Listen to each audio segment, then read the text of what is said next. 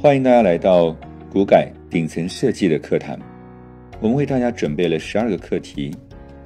我是刘玉良。第十一讲，我们来讲一个案例：华为。我们的话题是高歌猛进，华为如何做股权激励？我们今天分三个点来说一下华为的股权激励。第一个，华为为什么要做股权激励？华为在《一江春水向东流》这篇文章里面说过，其实最开始是因为华为任正非先生的父亲和任正非谈到了晋商有一个员工分红的制度，如果要做企业，很值得借鉴。于是，华为开始了员工持股制度。他们当时并不知道这个制度在西方非常成熟，也不想到这朵无意中开出的鲜花竟然如此的灿烂。华为分钱的策略是什么呢？它的策略很多，比如说位差战略。如果没有喜马拉雅，就不会有长江黄河。位差战略指的是要保证优秀的人的收入要比普通人的收入要高得多。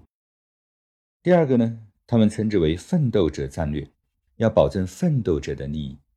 他们把人分为三种，第一种是一般奋斗者。第二种叫一般劳动者，第三种叫做有成果的奋斗者。那么股票要给谁呢？显然要给有成果的奋斗者。所以在华为有一个口号叫做“利出一孔，利出一孔”，利益出在一个孔，力量才会出在一个孔。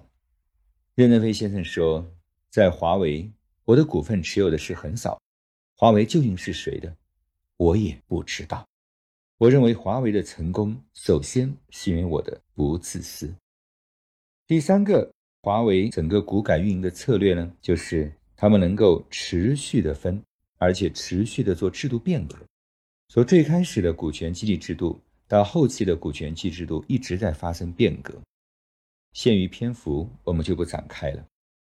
到今天为止，它已经有了八万个股东，相当于公司有八万台发动机。股份定身份，这家公司最厉害的是有八万个老板，全命以赴的奋斗。